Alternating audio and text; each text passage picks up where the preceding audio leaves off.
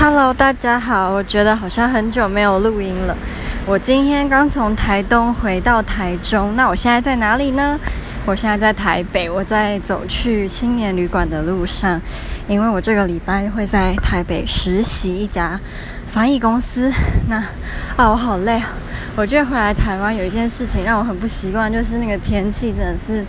太不适合人类居住了，不适合我这种脆弱的人类，真的太热了。那个湿热真的让人家很不舒服。